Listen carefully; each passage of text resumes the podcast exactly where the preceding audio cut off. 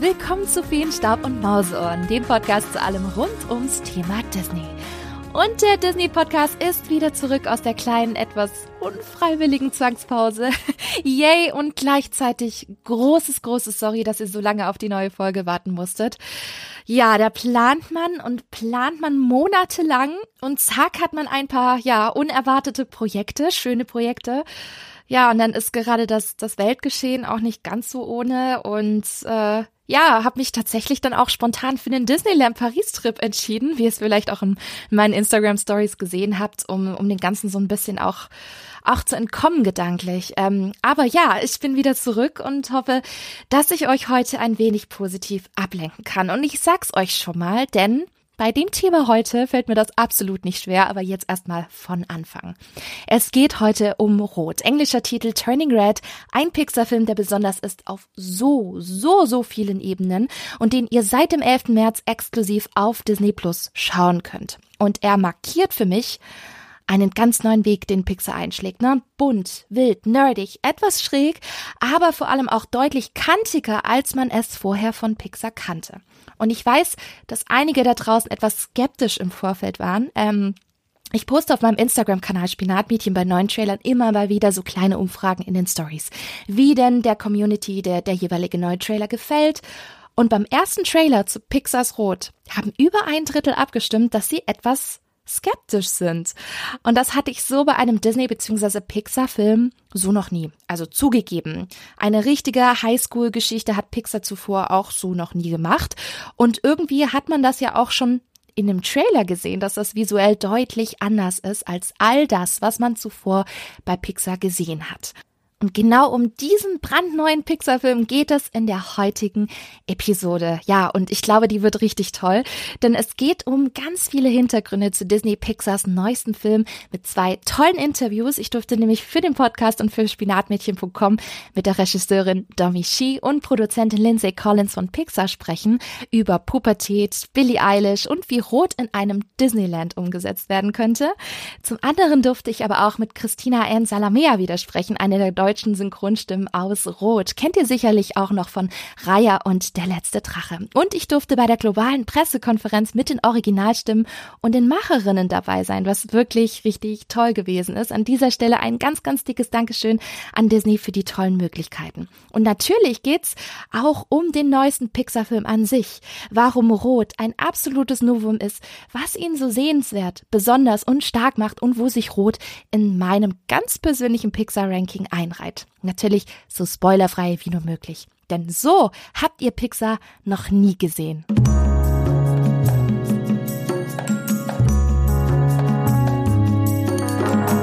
Wir kennen ja Pixar sehr gut. Und wir wissen alle, dass sie sich immer in den unterschiedlichsten Filmgenres ausleben, was das ganze Filmline-up ja so unglaublich abwechslungsreich macht. Da haben wir mal einen Roadmovie, wie zum Beispiel bei Cars. Da haben wir den klassischen Gefängnisausbruch, beziehungsweise so eine richtige Prison Break Story wie in Toy Story 3. In Lightyear, das sehen wir dieses Jahr im Juni, erwartet uns ja ein Ausflug in das Science-Fiction-Genre. Und Rot entführt uns dieses Mal in unsere Teenagerjahre zurück, besser gesagt ins Jahr 2002. Und hier treffen wir auf Maylin Lee, eine ziemlich selbstbewusste und ja auch ein bisschen strebehafte 13-Jährige aus Toronto, die es allen recht machen möchte, ganz besonders ihrer Familie und ihrer Mutter. Aber wie es mit 13 eben so ist, man ist hin und her gerissen zwischen Familie und Freunden, vor allem den drei Freundinnen Miriam, Abby und Priya. Ja, man ist aber auch hin und her gerissen zwischen dem Kindsein und dem Erwachsenwerden und der ganz eigenen wachsenden Unabhängigkeit. Ja, und dann merkt sie plötzlich, dass sie neue Fähigkeiten hat und sich bei starken Emotionen in einen großen roten Panda verwandelt. Sehr zu ihrem Leidwesen, der sie das nicht wirklich kontrollieren kann. Und genau da beginnt das kleine, feine Teenager-Abenteuer von Pixar mit unglaublich vielen Überraschungen, kreativen Einfällen rund um Mays Lieblingsboyband Four Town und das große Konzert in Toronto. Ja, und Stilelementen, die man so zum allerersten Mal vom bekannten Animationsstudio Pixar gesehen hat. Und das macht Rot zu etwas ziemlich Besonderem. Ich meine, Teenager, erste Liebe, Boyband, Highschool, das sind Themen, die Pixar bislang nie direkt und groß thematisiert hatte bislang. Alleine das ist schon was ganz Neues, nämlich ein Film aus dem Coming-of-Age-Genre, also das Erwachsenwerden. Und ich muss sagen, ich liebe Coming of Age, egal ob jetzt amerikanisch kitschig oder eher Indie-filmmäßig, da gibt es ja auch sehr viele unterschiedliche Ausprägungen. Aber ich schaue das schon seit Jahren, weil ich die Thematik des Erwachsenwerdens einfach spannend finde und das Thema an sich mich auf einer persönlichen Ebene kriegt. Und daher war ich so gespannt, wie Pixar einfach diese Thematik gut umsetzt. Ich meine, storytechnisch geht Pixar hier komplett neue Wege. Wir haben nicht einen Film wie Soul oder Alles steht Kopf, der jetzt philosophisch, kreativ über gefühlt 100 Meter Ebenen tiefe Themen anspricht. Hier stehen ganz, ganz andere Themen im Vordergrund. Freundschaft ist ein gigantisches Thema, was Rot wirklich sehr authentisch rüberbringt weibliche Freundschaften, Mädels, die mit 13 so sind, wie sie sind und sich auch gegenseitig supporten, anstatt in, ja, wie so vielen anderen Highschool-Filmen, sich gegenseitig so ein bisschen in den Rücken zu fallen. Das sieht man hier einfach nicht. Und die Familie als Konstrukt, dass man sich halt nicht auswählen kann, das zwar wichtig ist, jedoch man auch gewisse Grenzen setzen muss, um sich selbst auch entwickeln zu können. Deswegen glaube ich, dass der Film für viele eine Überraschung ist, weil er nicht der klassische Pixar-Film ist, den wir von Toy Story oder von Wally beispielsweise kennen. Ja, aber warum fühlt sich Rot so anders an? Darüber sprechen wir heute immer wieder. Ein Hauptgrund ist aber, Pixar erfindet sich gerade neu. Und das muss das Studio auch, denn in den vergangenen Jahren sind nämlich die Walt Disney Animation Studios inhaltlich und stilistisch immer mehr an Pixar herangerückt. Tiefere Stories, besseres Character Design. Schaut man sich nur die Reise an, die Disney Animation gemacht hat, von CGI-Filmen wie Himmel und Huhn, trifft die Robinsons, bis Meisterwerke wie die Eiskönigin, Vajana oder auch eben Raya und der letzte Drache. So die Kritik, man kann Pixar und Disney Animation gar nicht mehr so richtig unterscheiden. Und das hat man in den letzten Jahren immer und immer wieder gehört. Was natürlich super ist, weil Pixar, also zumindest super für, für die Disney Animation Studios, weil Pixar immer so als, ja, das große, gute Animationsstudio galt und Disney Animation immer so im Schatten stand. So, jetzt liegen sie mittlerweile gleich auf. Und man fragt sich, ja, was ist denn mit Pixar? Und da wird es schwierig, weil man hat hier wirklich unterschiedliche Marken, die man auch unterschiedlich aufbauen und natürlich auch vermarkten muss. Und man gerade bei Disney Animation, dass es jetzt eher ein Zuhause ist für fantastische, magische Stories rund um Emotionen und Familie, während Pixar nur ein bisschen kantiger wird, ein bisschen mutiger wird. Man probiert hier mehr aus hat es früher auch schon, aber jetzt noch stärker und springt auch hier von Genre zu Genre. Und auch der Stil wird hier immer mehr aufgebrochen. Luca zum Beispiel hatte schon sehr, sehr starke Einflüsse von den 80er Anime-Filme und Serien aus Japan. Und auch Rot hat hier sehr starke Einflüsse von ähnlichen Serien. Man probiert einfach mehr aus und das finde ich wirklich extrem toll und ja, ziemlich abwechslungsreich. Und dann haben wir noch das große Thema Konkurrenz. Denn jahrelang dachte Disney mit seinen Studios, dass sie da unangefochten sind. Ja, ganz ehrlich, sind sie auch. Aber Sony Animation setzt Disney seit gewisser Zeit ganz schön unter Druck. Also da gibt's einige Animatorinnen und Regisseure, die zu Sony abgewandert sind, dass Sony sich selbst eben auch als innovatives und kreatives Studio vermarktet. Und ja, ganz ehrlich, das sind sie mittlerweile eben auch, wenn man sich die letzten Jahre mal anschaut. Da haben wir Into the Spider-Verse oder auf Deutsch Spider-Man in New Universe. Verstehe ich nicht ganz, warum man da den Titel ändern muss, aber das war tatsächlich einer der besten Animations- und Spider-Man-Filme der letzten 10 bis 20 Jahren. Vor allem mit so einer wundervollen visuellen Bildsprache, die man woanders vergebens sucht.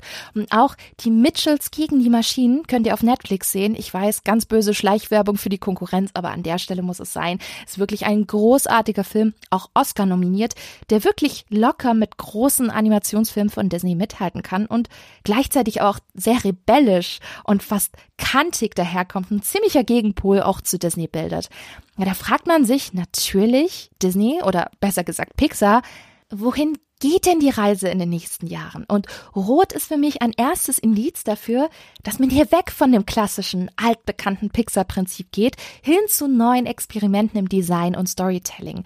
Ja, das könnte vielleicht ein wenig in der Seele wehtun, weil man eben an Filmen wie Toy Story hängt, die bleiben ja aber auch und existieren ja weiter. Es ist aber in meinen Augen einfach notwendig, damit Pixar sich weiterentwickeln kann. Und generell ist es ganz spannend, dass es hier auch so einen kleinen Shift in den Stories bei Disney generell gibt, egal ob jetzt Pixar oder Disney Animation Studios, weil so ist Rot insofern ganz schön ähnlich zu Encanto, weil beide gehen den Weg weg vom klassischen Bösewicht, weg von den typischen Disney-Formeln und stärker in Richtung Drama, Familiendrama und die Persönlichkeit und, und die Entwicklung, die man beleuchtet.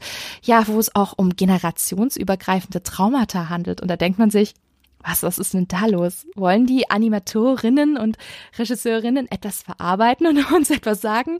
Ja, ich glaube, das sind einfach Themen, mit denen wir alle mehr oder weniger zu tun haben und zum Teil auch zu kämpfen haben. Und es ist nicht mehr dieser klassische Kampf zwischen Gut und Böse im Fokus, den haben wir in anderen Filmen ja immer noch en masse, sondern es geht halt um den Kampf mit der eigenen Identität, sich selbst treu zu bleiben, aber auch sich weiterzuentwickeln. Und diese Themen sind automatisch tiefer geworden als jetzt Held A, der jetzt Charakter B rettet und Bösewicht XY besiegt. Es sind die persönlichen Themen, um die es geht und die eben auch universell sind, also kulturübergreifend, international. Und das sehen wir hier seit ein paar Jahren immer, immer stärker bei Disney. Und gerade wenn es um die Persönlichkeit geht, ist da auch das Thema Identität. Ja, also die Identität zum einen als Einwanderer Teenager, die ist nicht immer einfach, wie man es hier in Rot sieht. Man hängt nicht nur zwischen Familien und Freunden, sondern eben auch zwischen zwei Kulturen. Und in Rot trifft es eben May, die zwischen der chinesischen und kanadischen bzw. westlichen Kultur hin und her gerissen ist. Und auch das verstärkt diesen Konflikt, den sie sowieso schon hat. Denn ein weiteres wichtiges Thema, was Rot wirklich wunderbar mit dem Coming-of-Age-Genre vermischt ist, die eigene Identität. Wer bin ich denn eigentlich? Wer will ich sein? Mit wem will ich mich umgeben, um die beste Version meiner selbst zu sein? Und auch das wirkt in gewisser Weise philosophisch. Aber Pixar schafft es mit Rot, diesen Spagat wunderbar hinzubekommen, was man vor allem an den Charakteren sehen kann. Maylin Lee ist einfach super quirlig, erinnert mich manchmal sogar ein wenig an die wunderbare Mabel aus der grandiosen Disney Channel Serie Gravity Falls. Also wer die noch nicht gesehen hat, Leute, Ihr verpasst was. Unbedingt auf Disney Plus nachholen. Sie ist so unglaublich schräg, ganz authentisch, dass man sie einfach mögen muss und ja auch ganz, ganz viel irgendwie ja von sich selbst in ihr wiederentdeckt. Ergänzt wird sie übrigens von ihren ganz, ganz tollen Freundinnen Miriam, Abby und Priya, die allesamt wirklich unterschiedliche und einzigartige Persönlichkeiten haben und sich auch deswegen wunderbar ergänzen, nicht nur in puncto Character Design, wirklich. Also ich glaube, jeder von uns hat einen Freund oder eine Freundin, die man in einer von ihnen wiedererkennt und alle gemeinsam machen so viel Spaß. Man fühlt mit, man kann es richtig nachvollziehen, wie wichtig damals das erste Konzert gewesen ist, ne? das erste Mal alleine irgendwo hinzugehen und das mit seinen besten Freunden zu genießen. Das war einfach das Happening schlechthin. Ja, und das war eben auch damals ein großes Ziel, was Rot einfach aufgreift und zelebriert. Aber eben auch das Thema Pubertät, was eben mit dem großen roten Panda auch ein wenig zum Ausdruck gebracht worden ist. Man fühlt sich haarig, ja, man fühlt sich auch ein bisschen schwitzig, der Körper verändert sich und der rote Panda repräsentiert ja nicht nur die Pubertät, sondern eben auch China und Kanada, wenn man sich mal die Farben anschaut vom Panda in Rot und Weiß. Das ist schon beabsichtigt.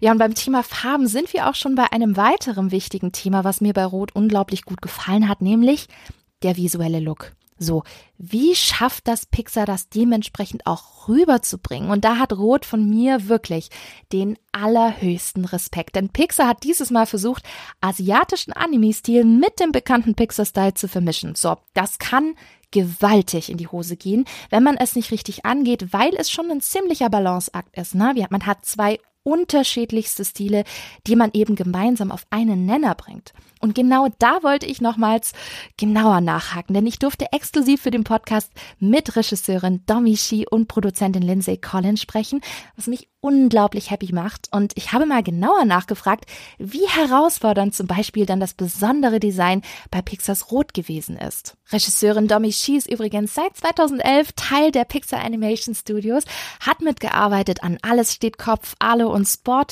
und mit dem Pixar-Kurzfilm Bao ist sie die erste Frau gewesen, die bei einem Pixar Kurzfilm Regie geführt hat. Und für den ungewöhnlichen Kurzfilm rund um die Frau und ihre Beziehung zu einer asiatischen Teigtasche bekam sie unter anderem den Oscar für den besten Kurzfilm 2019. Und das Besondere, was ich wirklich ganz wundervoll finde, Rot ist nicht nur ihr erster großer Film in Spielfilmlänge, für den sie Regie geführt hat. Nein, sie ist die erste Frau bei Pixar, die alleine für einen großen Pixar-Film Regie geführt hat. Und das ist eine absolute Premiere. Ja, und Lindsay Collins, die Produzentin, ist dagegen ein wahres Pixar-Urgestein. Sie ist seit 97 dabei, hat Pixars Wally co-produziert, ist auch die Produzentin von Findet Dory gewesen. Und vor ihrer Zeit bei Pixar arbeitete Lindsay bei den Walt Disney Animation Animation Studios an Filmen wie Pocahontas, Der Glöckner von Notre Dame und Herkules mit. Zwei super kreative und erfahrene Frauen, die mit einem Team weiterer Frauen an Rot gearbeitet haben, was ich persönlich mega finde da die Animationsfilmproduktion sonst immer sehr männlich dominiert gewesen ist, wie ihr sicherlich auch schon durch viele Disney-Dokumentationen mitbekommen habt. Wenn ihr eine deutsche Übersetzung bzw. Untertitel für das Interview benötigt, das komplette Interview auf Deutsch könnt ihr auf spinatmädchen.com mitlesen. Ich pack euch den Link in die Show Notes. Denn Domi und Lindsay haben echt spannende Sachen über Rot zu erzählen, über den neuen Anime-Stil bei Pixar, die Zusammenarbeit mit Billie Eilish und wie eine Rot-Attraktion in Disneyland für sie aussehen würde.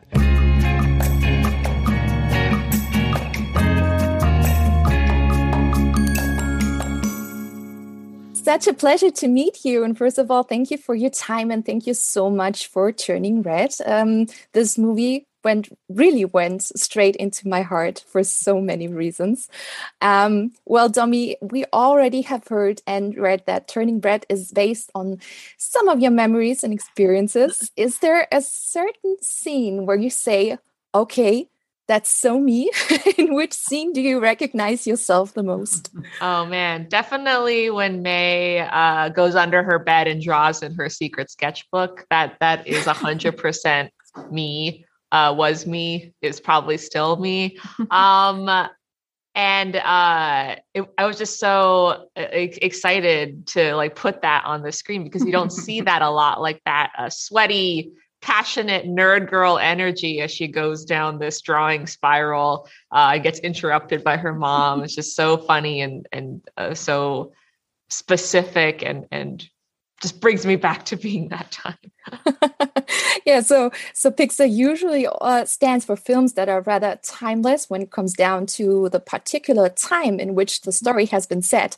But terminating red is dated exactly to the year 2002. So why exactly 2002? Uh, I mean, just for one reason, because that was when I was 13, but also uh, we said it in the early 2000s because yeah. it's just such a nostalgic and fun era to bring to life on the big screen, like the culture and the fashion and the mm-hmm. music um, was like boy bands was just like like all huge, of that yeah. was huge and just really really fun but it was also before social media and i think telling i mean it was nice because it was also telling a story in a time that allowed us to be both modern and also not have to kind of address like the impact of social media on on it on teens right and how kind of impactful it is so we it allowed us to keep it kind of contained to mm-hmm.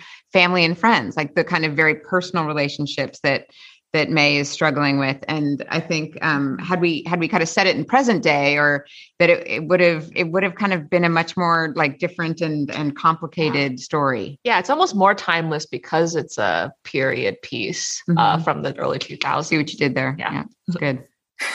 so Domi Lindsay, I love these vibes. I love the late 90s, early 2000 vibes, especially when it comes down to music. I mean, Ludwig Göransson did such a great job. But what surprised me was the involvement of Billie Eilish and Phineas for the Four Town songs.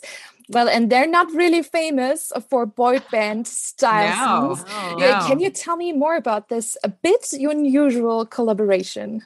Yeah, I think um, we when we decided we were going to do a, a, boy band, you know, we we had a minute where we were like, oh, should we just a- approach kind of existing boy bands and see if they'd be willing to do something for us? And and we kind of dismissed that pretty quickly because we were like, why? I mean, if we have the ability to to come up with our own and create our own Mhm. kind of specific boy band for this movie. Why not try? and um and we at the time my my kids are you know all teenagers and they were you know they listen to music constantly and and obvi- one that was on constant uh repeat were, were billy's billy and phineas's songs and i think because it really spoke to them they have this magic ability you know this ability which is rare but has this where these 13 14 year old 12 year old kids are like these lyrics this music they as artists are speaking to me. I feel like they're writing these songs for me. And that is absolutely what we want to tap into for for May and her friends. Like that feeling of this is my these are these are this is my music. Um and so we were like, all right. And we knew there were fans. Like we had, you know, you everybody's read the stories about Billy like, you know, obsessing over Bieber and so also just being able to tap into what it is to be this like, super fan. Um and they were and we thought it was so weird that maybe they would do it because it was such a bizarre request. So they did. And we pitched it to them and they were like, yeah, we're in. Like they loved the fact that it was such a weird and different thing for them to be doing. And they totally delivered for us. Great. So what impressed me a lot about Turning Red, it's a perfect hybrid of Western animated film and Asian anime. You see a lot of style mixtures and also some references to anime magical girl classics like Sailor Moon. I got that mm-hmm. reference, definitely. and I think it must be quite challenging. So Lindsay, can you tell me more about what was the hardest aspect of the production design-wise? Yeah, I think it was hard in the sense that it was Domi, I think, had obviously um, kind of a vision for what she wanted. I mean, nobody comes in with the specificity because it's like it's a collaborative process to come up with the specificity of the vision. But I think coming in and being like, look, you wanted to push it, you wanted to stylize it. And I think the hard part initially is always being able to kind of engage every single department collectively to kind of figure out how what that means for their Yeah. department. Like so even a camera, like what does it mean for camera to be stylized? And And not a lot of people like like Lindsay like didn't know anime. Like I yeah, I didn't grow up watching Sailor. I was a little past a little older than that. but like everyone was so eager to like Learn, like yeah. learn and to like try to push the style but it was uh yeah it, it took like some like like educational like uh, like Mm-hmm. presentations of like these are starry eyes and characters pop into the eyes when they see something Yeah. they really really like or if they're like you know if they're pleading for something you know or like like oh like if a character's really stressed out like they're they're like all these sweat drops kind of cover their face and it was just about kind of educating some of the crew on some of that anime language but everyone was was was down. Yeah. down I love that. Yeah, and and my last question goes to to both of you. If you have the chance to integrate Turning Red into Disneyland or a Disney park, a ride, a parade, an attraction, what would be look uh, what would it look like? What it be? what would Oh, it be? man. Oh, it'd be so cool if there was a, a roller coaster of, of the God, ups yeah. and downs of puberty. Like you like literally like you go through and you're like get you get like splashed with water and then you get hot. Yeah, hot and cold and and yeah, and then like em- embarrassing. Like you go through a tunnel, everyone's pointing and laughing at you, and then you like climax as you like Oh like uh, fight with your your your mom at the boy band concert, and yeah, so it, it's it's a whole crazy roller coaster. And I just wanna- throw up in the middle. Yeah. of it too. I just want to have a, a also like a four town live show, like where you can like Oh, yes. the parades and stuff and have them be like dancing and doing a whole like live show for four town. Be super fun. be amazing. I mean, Jordan Fisher can even do a cameo. Yeah, he he already sang a Disney Park song. I know Jordan Fisher. I feel like he's our person to, to talk to to get it ha- get it to happen. Please. Yeah, definitely a good choice for a four town member, I guess. yes, uh, thank you so much for your time. I hope Turning Red uh, won't be the last project from you. And I have to admit, I watched Turning Red five times already. Five times. Yay! I loved it so much. It my it's my new comfort movie to, to Yes. to look at. I oh. love coming of age movies. I love this genre so much, and seeing this from Disney Pixar is really opening up my my heart. I love the characters. Is is everything this this movie is so wholesome. Really, really. Oh, I'm the biggest you. fan, Yeah, Yay! thank you so much. I Thank love you so much. Wow. and I will buy up all the merchandise coming Oh, up. yes. so- Yeah, me yes. Yeah. so thank you so much and uh, have a great one. Yeah, thank you. Thank you, you too. Bye bye. Thank you. Bye.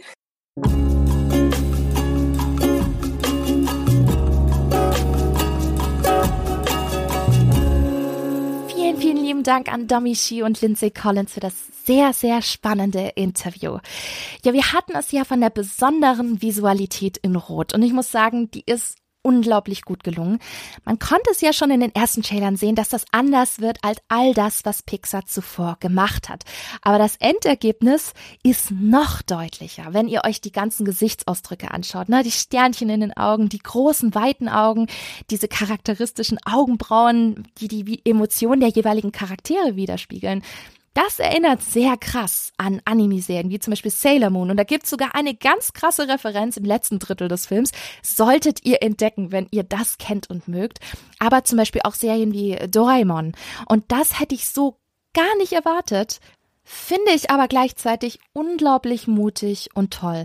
Bereits Luca war ja sehr durch japanische Animationsfilme inspiriert, aber Rot setzt dann nochmal eine Schippe drauf. Und das ist wirklich mutig, weil dieser Mix aus westlichem und asiatischem Stil echt nicht einfach ist. Aber was soll ich sagen? Sie haben's geschafft. Und Rot ist für mich visuell ein perfekter Hybrid zwischen altbekannten Pixar-Stylen, den wir alle kennen, und asiatischem Anime-Stil, der wirklich das Ganze auch mal weiterentwickelt hat, der innovativ ist und Pixar mal außerhalb seiner bisherigen Komfortzone pusht. Und das finde ich absolut stark. Und vor allem das Ganze ist auch Domi Shi zu verdanken, die genau das vorangetrieben hat. Und gerade das Design, die Characters und mehr, ja, das pusht auch die gesamte Story rund um Rot. Und hier erwartet bitte keine klassischen Überraschungen, die man vielleicht von Pixar aus den letzten Jahren kennt. Und trotzdem bekommen wir Überraschungen auf eine ganz, ganz andere Art und Weise dieses Mal. Die Frage ist ja immer generell, brauchen wir das? Brauchen wir immer irgendwelche super ausgeklügelten Twists? Ich meine, wir haben hier eine Geschichte ums Erwachsenwerden. Da warte ich persönlich keine Besonderheiten, sondern eine gut erzählte Geschichte mit den jeweiligen Charakteren. Und trotzdem haben wir, wie ich gerade schon gesagt habe, Überraschungen, da Pixar die Coming-of-Age-Story verbunden hat mit ganz neuen Schauplätzen, wie in dem Fall zum Beispiel Kanada bzw. Toronto. Wir haben die Thematik Einwandererkind. Wir sehen authentische Freundinnen, die so sind, wie sie sind. Ja, auch das ist tatsächlich nicht immer der Fall. Wir sehen Binden. Ich meine, what? Hat man das sicherlich schon mal so in einem klassischen Animationsfilm gesehen? Ich glaube nicht. Und stellenweise ist es sogar durch diese ganzen Hormone auch ganz schön sexy. Ich meine, das Wort sexy müsste sogar in meinen Augen in Rot zum allerersten Mal in einem Pixar-Film gefallen sein. Und all das kombiniert mit einer spannenden, fantasievollen sogenannten Magical Girl Story. Das ist ein bekanntes Subgenre im Bereich Anime. Ähm, Sailor Moon gehört da zum Beispiel dazu. Ist diese Kombi denn nicht kreativ genug? Ich glaube schon. Und ich glaube, man braucht da nicht diese üblichen doppelten Böden von Pixar, sondern diese Kombination aus so vielen wichtigen, besonderen Themen, die zum allerersten Mal hier so authentisch Platz finden. Und ich finde, das macht die Geschichte von Rot zu was wirklich Besonderem. Ja, natürlich gehören die Stimmen dazu, um der Geschichte ja Leben einzuhauchen. Und ich hatte das Glück und hatte schon mehrere Slots schon vor dem Filmstart, um Rot ausgiebig zu begutachten, aber eben auf Englisch. Und ich muss sagen, die englische Originalversion hat mir unglaublich gut gefallen. Wir haben zum einen Newcomerin Rosalie Cheng und ich finde, sie verleiht Maylin so ein richtig quirliges, kantiges Wesen, spricht sie wirklich wunderbar. Ich liebe aber auch Sandra Oh als Mylins Mutter Ming. Kennt ihr übrigens als Christina Yang aus Grey's Anatomy oder Serien wie Killing Eve. Sie spricht sie unglaublich toll und so richtig verbissen. Allein die Szene mit den Binden, die sie dann May in die Schule bringt boah, das, das spricht sie so unfassbar unangenehm und gleichzeitig aber auch großartig. Und auch der Rest der Cast ist wunderbar. Auch ein kleiner Fun Fact. Die kleine koreanische Freundin Abby wird von Hien Park gesprochen, die eigentlich gar keine Schauspielerin ist und auch gar, kein, gar keine Synchronsprecherin, sondern sie ist Story Artist bei Pixar und nur durch Zufall an ihre Sprechrolle intern bei Pixar gekommen weil sie einfach so gut zur Rolle gepasst hat. Aber auch bei der globalen Pressekonferenz hat man diese Chemie zwischen den Frauen sofort gemerkt, obwohl sie nie zusammen im Synchronstudio gestanden hatten. Das fand ich irgendwie schon, ja, schon richtig toll irgendwie. Nun, in Deutschland haben wir auch eine deutsche Synchronfassung. Ich muss sagen, die ist wirklich gut. Vor allem im Vergleich zu Encanto, erinnert euch, hm, fand ich eher mittelmäßig ist in Rot deutlich gelungener, vor allem wenn man sich auch mal das englische Original im Vergleich anhört. Und das ist wieder die gewohnte Qualität, die man von so vielen Pixar-Synchronisationen aus den vergangenen Jahren in Deutschland kennt. Und ja, es gibt ein paar kleine Promi- und Influencer-Besetzungen. Da spricht zum Beispiel Colleen Fernandes-Ullman, eine von Mays Tanten. Und das beschränkt sich aber eher auf die kleinen Nebenrollen. Ne? Die großen Hauptrollen werden von klassischen SynchronsprecherInnen gesprochen. Und unter dieser Besetzung befindet sich auch eine weitere alte Bekannte, die wir bereits bei Raya und der letzte Drache hören durften, nämlich Christina N. Salamer. Christina kennt ihr vielleicht auch als YouTuberin unter dem Namen Hello Chrissy, arbeitet aber seit einiger Zeit als professionelle Synchronsprecherin. Bei Raya und der letzte Drache hat sie beispielsweise die Raya gesprochen und das wirklich unfassbar gut. Das hat von der Stimmfarbe, aber auch vom Stil her einfach super gepasst. Und deswegen hatte ich mich ein klein wenig gefreut, sie auf der Besetzungsliste in Rot wiederzusehen, auch wenn sie dieses Mal eine etwas kleinere Rolle spricht, denn man hört sie hier als Mays Tante Lily. Lasst uns mal reinhören, was Christina uns über Rot und ihre Rolle im neuen Pixar-Film Boybands und Tipps für angehende Synchronsprecher zu erzählen hat.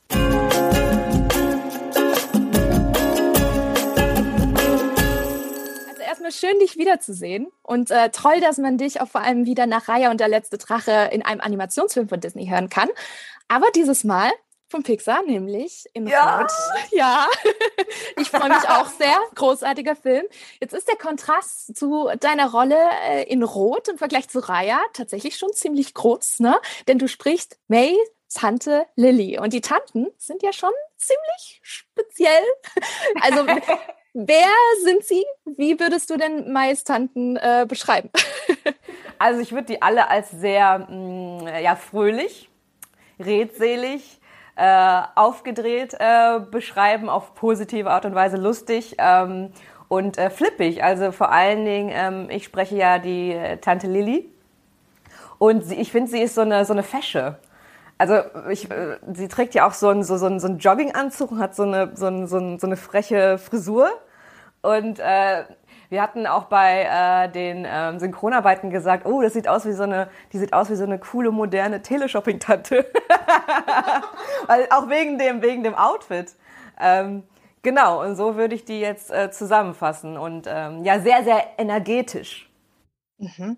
Was war denn für dich als Synchronsprecherin der größte Unterschied und vielleicht aber auch die Herausforderung bei deiner Rolle jetzt in Rot im Vergleich zu Raya? Ich fand jetzt vor allen Dingen jetzt äh, die Tante Lili zu sprechen, war generell eine neue Herausforderung für mich, die mega spannend war, weil es die erste Rolle ist, die vom Alter her die älteste ist. Mhm. Ähm, und äh, da die äh, Charge, die Stimme anzupassen dieser Figur, war, hat, war super spannend, hat mega viel Spaß gemacht und hat super funktioniert. Und ähm, das war so äh, die größte Herausforderung im Allgemeinen. Und es ist voll cool, dass ich das jetzt auch ähm, ja, diese Chance gekriegt habe und das jetzt auch kann. Das ist super. Jetzt bin, kann, ich, jetzt bin, kann ich auch eine Tante sein. Also ich bin nicht auch schon so eine Tante, aber so eine, äh, ja, eine Tante Lilly-Tante. So eine Home-Shopping-Tante eben. ja, genau. Ja, jetzt ist Disney Pixars Rot doch ziemlich unterschiedlich im Vergleich zu den Vorgängern, was ich persönlich ja immer total klasse finde, dass Pixar immer diese unterschiedlichen Genres pro Film entdeckt und auch lebt. Und ich finde, dadurch kann man ganz, ganz viele Filme auch ins Herz schließen, weil sie so unterschiedlich sind. Hast du denn einen Lieblingsfilm oder vielleicht auch gleich mehrere von Pixar, wo du sagst, den kann ich immer wieder anschauen? Ich habe vor kurzem äh, Ratatouille nochmal geguckt äh, mit dem großartigen Axel Malzacher als Remy. Das ist ja auch mein Entdecker. Er ist ja auch Synchronregisseur und der hat mich ja entdeckt und der hat ja auch die Regie bei Raya gemacht und das war, ja, das war wieder schön, das zu sehen. Auf, auf jeden ja. Fall einer meiner Top. Also ich liebe die alle. Ach, oben habe ich auch geguckt.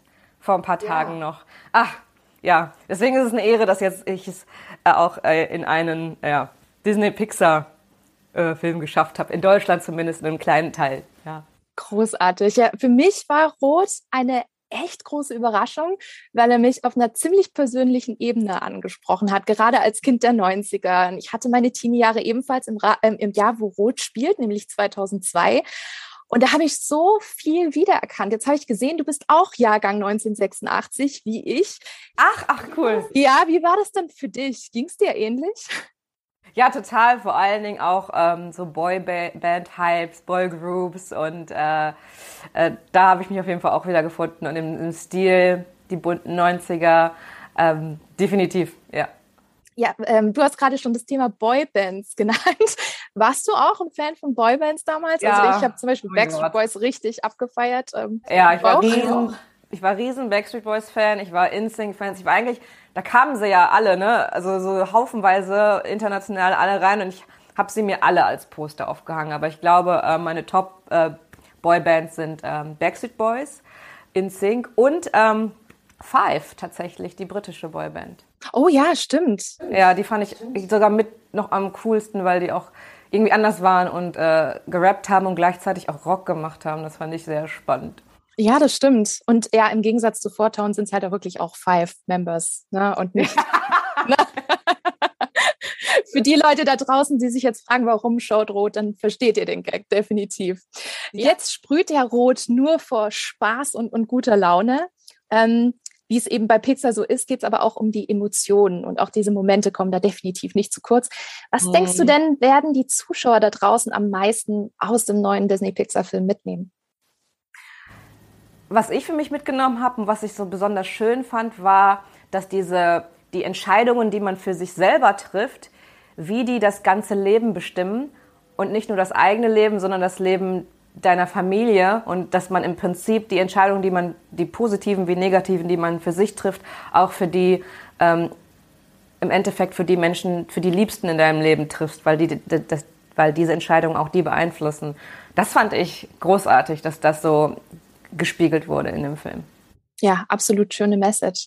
Jetzt ähm, berichtest du ja fleißig auf deinen Social-Media-Kanälen über deinen Weg als Synchronsprecherin und hast ja auch in einigen Filmen mitgewirkt in den letzten Monaten, wie zum Beispiel aber auch die, Cat im südkoreanischen Horrorfilm The Sadness. Gibt es für dich denn ein bestimmtes Filmgenre oder vielleicht auch einen bestimmten Film von einem Regisseur oder einem Studio, wo du sagst, da möchte ich unbedingt in Zukunft mal in der deutschen Synchronfassung mitwirken? Disney Pixar Hauptrolle.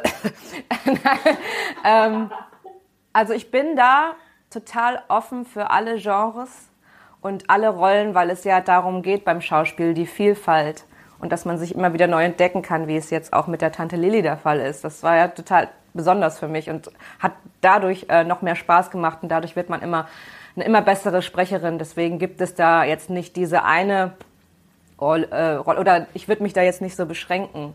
Und ich finde halt auch vor allen Dingen, dass mit ähm, Disneys Raya und der letzte Drache, ja, wie, wie, wie was geht da drüber? Also vom Traum her, ne? ähm, ja, das, das kann man schon, äh, schon fast nicht mehr toppen, glaube ich.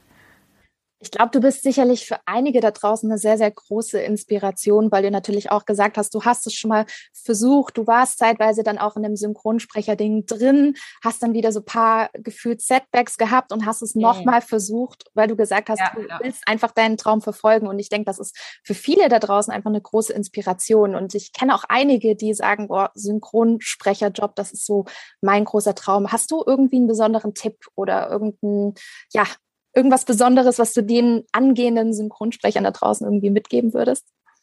Langer Atem, immer wieder in Erinnerung rufen, nicht aufgeben, äh, sich auch Zeit erlauben, weil ich, ich merke bei mir selber, oder ich hatte letztens auch ein Gespräch mit einer Kollegin, die jetzt vor ein, zwei Jahren angefangen hat, dass man sich so, so den Druck macht, ähm, dass es so schnell funktionieren muss.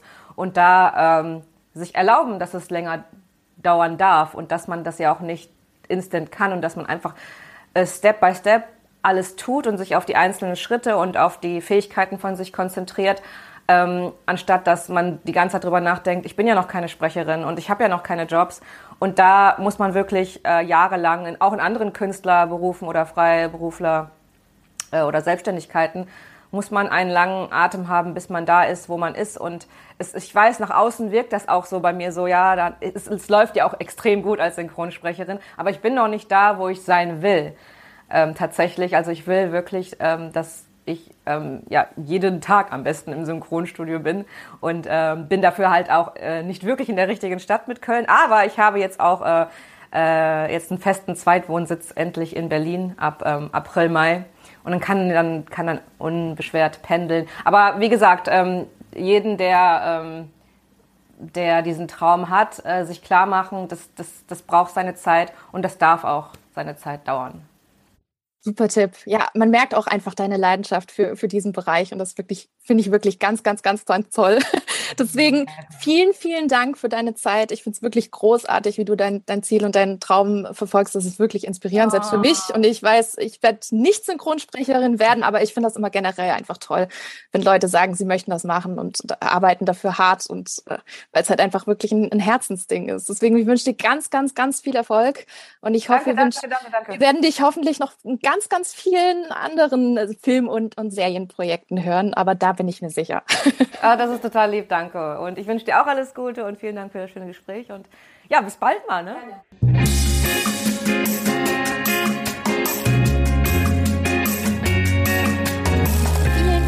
Dank, liebe Christina, für das tolle Interview. Und ich hoffe, wir hören uns ganz, ganz bald mal in einem der nächsten Disney- oder Pixar-Filme.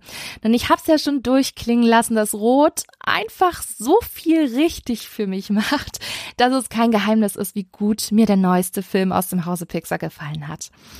Ja, tatsächlich war es für mich aber auch keine große Überraschung, wenn ich ehrlich bin, wobei ich überrascht gewesen bin, dass Rot meine Erwartungen sogar noch übertroffen hat. Das hätte ich nicht gedacht. Die Story hat mich auf einer ganz persönlichen Ebene einfach angesprochen. Ne? Rot spielt 2002. Auch ich war 2002 Teenager. Ich habe mich so oft wiedererkannt. Allein die ganzen Details. Also ein Teenie-Leben, vor allem mit Tamagotchis, Boybands. Alleine schon extrem kreativ, dass sie sich selbst eine absolute Klischee-Boyband zusammengebastelt haben. Und das versetzt mich einfach in diese Zeit zurück, wo ich selbst auf dem Blog meine Hausaufgaben einfach Sachen gezeichnet habe. Und ich glaube, daran, ja, oder damit können sich ganz, ganz viele da draußen identifizieren. Und Sie haben es geschafft, einen Film zu kreieren, den man immer und immer wieder sehen möchte. Ganz besonders, wenn man in eine positive Stimmung kommen möchte. Also ich persönlich, weiß nicht, wie es euch geht, wahrscheinlich nicht anders. Ich habe immer so drei, vier Filme, die ich dann schaue, wenn ich, ja, wenn ich es brauche, wenn ich down bin, wenn ich mich ablenken muss. Und da reiht sich jetzt auch Rot sowas von ein als neuer Comfort Movie. Ach, also das ist wie so eine warme, kuschelige Decke, die man sich holt, wenn man sie braucht. Und ja, weil es einfach so großartige Szenen gibt. Zum Beispiel die Partyszene bei Tylers Geburtstag. Ich hätte es niemals für möglich gehalten, jemals Destiny's Child's Bootylicious in einem Pixar-Film zu hören. Der Wahnsinn. Aber ja, genau den Song hört ihr in dem Film. Aber auch die ganze Szene ist einfach so toll, was auch am genialen Character Design liegt. Ne? Gerade May als roter Panda ist so liebevoll animiert. Ihre Gesichtsausdrücke und Bewegungen, die sprühen einfach nur so voll Energie. Und ich habe tatsächlich mich erwischt, wie ich diese Szene immer und immer wieder zurückgespult habe um diese Gesichtsausdrücke nochmal genauer anzuschauen, weil da steckt unglaublich viel drin. Macht das mal. Guckt euch das mal genau an, wie die Augen sich verändern, wie die Ausdrücke voller Detail einfach Mays Panda zum, zum Leben erwecken. Das finde ich wirklich großartig. Achtet übrigens aber auch auf die Umgebungen und Hintergründe, weil da stecken auch in Rot so viele großartige Details und Hintergründe. Ich finde, Toronto haben sie wundervoll in Szene gesetzt, sehr authentisch, da auch Domi Shia selbst in Toronto aufgewachsen ist und es ihr auch ein sehr, sehr großes Anliegen gewesen ist, dass alles so authentisch wie nur möglich aussieht. Und ich liebe ich liebe auch diese Farben, die mich sehr an San Francisco aus Baymax erinnern. Das ist wie so eine verträumte, tolle Stadt zur Kirschblütenzeit. Alles hell, alles leuchtend und auch das trägt so unglaublich viel zur Atmosphäre von Rot bei. Übrigens, kleiner Tipp, hier sind auch ganz, ganz viele Easter Eggs wieder versteckt. Natürlich kennt ihr ja von Pixar, ne? Egal, ob es jetzt die bekannte Klassenzimmernummer A113 ist oder der Pixar-Ball. Und dieses Mal seht ihr auch neue Easter Eggs, wie zum Beispiel das süße Häschen aus dem Kurzfilm Borrow oder auch die Roboterkatze Socks aus Lightyear, der ja dieses Jahr noch kommen wird. Also haltet da unbedingt die Augen offen und sagt mir mal Bescheid, was ihr sonst noch so entdeckt habt. Würde mich mal interessieren. Ja, was ich übrigens entdeckt habe und ganz, ganz toll gefunden habe, die Kids und die Bewohner von Toronto. Und die sind so vielfältig und divers wie vielleicht noch nie in einem Pixar-Film. Weil wenn ihr euch mal anschaut, die Kids in Mays High School, da sind Kinder mit Diabetespflastern auf dem Arm. Und genau das sind zum Beispiel diese kleinen Details, die unglaublich viel ausmachen, wenn es darum geht, unsere Bevölkerung und Gesellschaft einfach wiederzuspiegeln. Leute, die das gucken, die selber davon betroffen sind, denen wird das auffallen. Und genau das ist wirklich das Besondere und Schöne, dass man mittlerweile auf solche Details geht. Und das hat Pixar in Rot wirklich klasse umgesetzt. Ja, eines meiner absoluten Highlights war aber tatsächlich auch der Soundcheck. Und ich bin ein wissen vielleicht auch einige, ich bin ein gigantischer Fan vom Komponisten Ludwig Göransson. Der hat nämlich auch den Score geschrieben zu Mandalorian, aber auch zu Tenet. Er ist ein bekannter Hip-Hop-Producer, unter anderem für Childish Gambino, den ich ganz, ganz toll finde, also Schauspieler Donald Glover. Und er hat so einen genialen Stil in den Rot, in den Rot-Soundtrack eingearbeitet hat. Ne? Also es ist beatlastig, dann ist es wieder elektronisch, dann chinesisch, traditionell. Und es klickt einfach ja, immer harmonisch und untermalt die jeweilige Geschichte einfach perfekt. Und da sind Melodien gelaufen, bei denen dachte ich, okay, wenn du im Homeoffice bist, musst du das nebenher laufen lassen, weil das klingt einfach wirklich so toll. Und natürlich ist das Herzstück neben dem normalen klassischen Score jetzt in Rot die Songs von der fiktiven Boyband Four Town. Und oh mein Gott, wie gut haben sie denn bitte diesen Zeitgeist aus den 90ern und 2002 angefangen? Es ist der Wahnsinn. Man hört so viele Ähnlichkeiten zu bekannten Songs von Backstreet Boys und NSYNC. Das ist schon fast ein bisschen gruselig und man könnte schon fast meinen, ach, die haben einfach diesen Songschreiber von damals äh, sich geschnappt, den gibt's ja, ne, Max Martin, ähm, und der hat dann einfach die Four-Town Songs kreiert. Nope. Und das war auch echt eine große Überraschung für mich, denn kein geringeres Duo als Weltstar Billie Eilish und ihr Bruder Phineas, der auch ihre ganzen Songs mitschreibt, haben die Vortauen-Lieder für Rot geschrieben. Im Interview habt ihr ja vorher schon gehört, wie es zu dieser ungewöhnlichen Zusammenarbeit mit Pixar gekommen ist. Und ich muss sagen, das sind echte Ohrwürmer dabei. Ne? Also Phineas singt selbst sogar als Jesse in der Band Vortown mit. Und wenn ihr denkt, Mensch, die Stimme von Leadsänger Robert kommt mir aber ganz schön bekannt vor, dann seid ihr höchstwahrscheinlich Disney Parks Fan, denn Jordan Fisher singt Robert und der hat auch den bekannten Titelsong zur Feuerwerksshow Happily Ever After in Walt Disney World gesungen. Hat so unglaublich viel schon mit Disney in der Vergangenheit zusammengearbeitet und passt deswegen wie die Faust aufs Auge. Also ich bin offiziell ein Vortauni. Wirklich großartige Songs, vor allem versetzen sie mich perfekt in meine eigene Teenie-Zeit zurück. Ja, in der ich ich gestehe, auch gigantischer Backstreet Boys Fan gewesen bin. Ja, so viel gelobt. Ich bin mir sicher, ihr hört jetzt zu und denkt euch, gibt's denn nicht auch negative Punkte?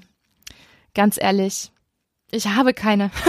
Rot war für mich ein absoluter Volltreffer. Ihr habt es vielleicht schon gehört im Interview mit Domi und Lindsay, dass ich den Film ernsthaft fünfmal gesehen habe während den Presseslots.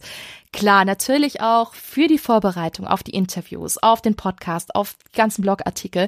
Aber eben auch, und das ist mir so noch nie passiert, ich wollte den Film immer und immer wieder sehen. Ich habe ihn teilweise gleich am nächsten Tag nochmal geguckt und das ist mir wirklich schon lange nicht mehr passiert.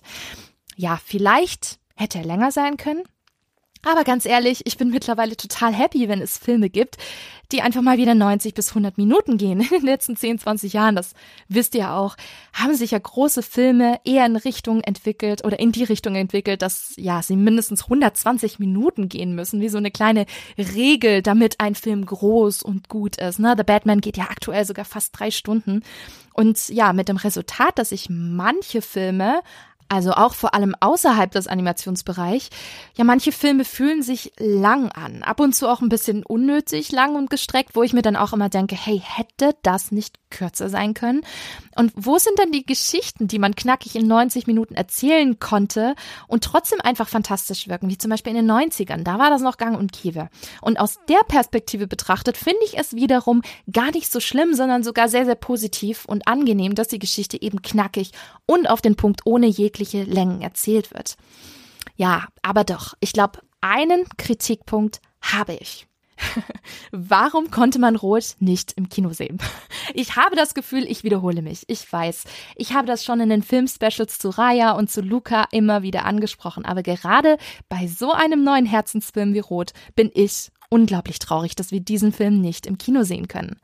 Ja, Pandemie. Ich verstehe es ein bisschen, weil Kids auch noch zum Teil ungeimpft sind. Aber hey, Encanto hat ein kurzes Kino-Release bekommen und Luca, wie auch Rot, eben nicht. Ja, und dann habe ich zwei Herzen in meiner Brust. Zum einen kann ich es verstehen, wenn man Disney Plus vorantreiben will, vor allem strategisch, ne? Wenn sich die Sehgewohnheiten auch verändern und da gehe ich auch ehrlich gesagt komplett von der Sichtweise weg, dass eine exklusive Veröffentlichung auf so einem Streaming-Portal ja den Film abwertet. Das habe ich so oft in den letzten Wochen gehört. Aber für mich bleibt der Film in seiner Qualität bestehen. Und ich finde, das ist noch ein bisschen ein altes Denken, was viele noch von der Zeit bei Disney hatten, in der halt viele Disney-Fortsetzungen nicht wirklich qualitativ hochwertig auf den Markt geschmissen worden sind auf VHS. Ne? Man denkt nur an Pocahontas 2 und die ganzen anderen nicht so guten Fortsetzungen und Sequels. Und das ist in meinen Augen einfach nicht mehr vergleichbar. Ne? Die Pandemie hat das ganz schön forciert, dass viele auch Filme stärker zu Hause schauen. Aber das Kino ist da und das wird auch noch da bleiben. Ne? Gerade größeres Event-Kino wie zum Beispiel Spider-Man und einiges mehr, das wird gefühlt ja sogar noch etwas stärker. Und ich glaube, dass Rot tatsächlich ein Kinohit im Familienbereich hätte werden können. Ja, also ich bin der Fan davon. Da hätte man sicherlich auch gut zweigleisig fahren können, wenn Filmstudios und Kinos einfach Hand in Hand zusammenarbeiten. Und ich habe das Gefühl, und die kleine Hoffnung, dass Lightyear vielleicht wieder in die Kinos kommen könnte. Wir lassen uns mal überraschen und hoffen mal mit, denn Rot hätte ich so, so gerne auf der großen Leinwand gesehen. Aber ihr seht, wenn das mein einziger Kritikpunkt ist, dann spricht das Bände. Ja, mein Fazit. Rot ist einfach ein gigantisches Animationswerk, das im ersten Moment für Pixar-Verhältnisse ungewöhnlich klein wirkt, aber größer wird, je tiefer man taucht. Ne? Eine bunte, schrille Coming-of-Age-Story, die durch die Charaktere, durch die Themen, durch einen einzigartigen Stil deutlich tiefer geht, als man es zu Beginn sieht oder sehen mag. Und der Pixar gemeinsam mit Soul und Luca ja, neu erfindet. Ich liebe den Weg, den Pixar hier gerade einschlägt. Und ich finde, es fühlt sich schon fast an, wie eine kleine Renaissance. Und deswegen bekommt Rot von mir ganz viel Liebe für den Mut, für den Richtungswechsel, für die Themen, für das Genre und die Geschichte und den neuen Stil. Daher fünf von fünf Sternen von mir und mein neuer persönlicher Comfort-Movie, der aufgrund der Gags und dieser ganzen positiven Vibes einfach nur glücklich macht. Ja, ich habe es euch schon angeteasert oder beziehungsweise gefragt, hm, wo könnte es sein? Wo ist Rot in meinen persönlichen Pixar-Charts gelandet? Und da landet Rot irgendwo in der Top 3 und Top 4. Ja, direkt neben Ratatouille, Toy Story 3 und Luca. Liebe Pixar Studios, genau sowas will ich sehen. Und ich hoffe, dass wir auch noch mehr vom Team rund um Regisseurin Domichi sehen werden, weil das ist wirklich etwas, was das Studio in meinen Augen in eine neue, aufregende Zukunft bringt. Ehrlich, ich möchte noch ganz viel mehr davon. Viel mehr. So, wenn ihr von Rot ebenfalls nicht genug bekommen könnt und noch tiefer tauchen wollt, habe ich ein paar Tipps für euch. Zum einen ist mit Disney Pixars Rot am 11. März ein tolles Making-of zum Film auf Disney Plus äh, mit erschienen, nämlich Feiere den Panda. Gebt das mal ein in die Suche, ihr kriegt das sicherlich direkt vorgeschlagen, weil das Making-of beleuchtet die Entstehung des Animationsfilms nochmal aus der Perspektive von Domi Shi und ihrem weiblichen Kernteam. Und ich finde, da versteht man nochmals richtig, warum Rot so besonders in der Produktion gewesen ist. Und was ich euch auch noch empfehle, das Buch The Art of Turning Red. Da gibt's den amerikanischen Verlag Chronicle Books, der bringt seit Jahren zu allen Pixar und Disney Animationsfilmen sehr schöne und passende Bücher mit ganz, ganz vielen Artworks heraus, die auch richtig ins Design und in die Animation einsteigen. Auch für Einsteiger geeignet, keine Sorge. Und gerade hier ist ja Rot so besonders und herausragend, weswegen sich das Buch gleich doppelt lohnt in meinen Augen. Und ja, bei Shop Disney gibt's ja jetzt auch endlich Merchandise, ne? Den wunderbaren Soundtrack gibt's bei Spotify und Co. Also ihr seht, ihr habt genügend Anlaufstellen, wenn ihr Rot so richtig zelebrieren wollt. Und wie ihr gehört habt, gibt's genügend Gründe, diesen neuen Pixar-Film wirklich zu feiern. Pixar, good job. Ich bin jetzt so richtig gespannt, welche Wege ihr in den nächsten Jahren noch gehen werdet. Und ganz ehrlich, wenn das so wird wie Rot, dann freue ich mich jetzt schon gigantisch drauf. Frage an euch. Habt ihr Disney Pixars Rot schon gesehen? Und falls ja, wie hat er euch gefallen und was waren eure Highlights? Schreibt es mir doch in die Kommentare unter dem Instagram-Post auf dem Feenstaub und Mauseohren-Account und ich freue mich schon sehr, was ihr zum Film so meint. Ja, das war's mit der heutigen Episode. Hat es euch gefallen?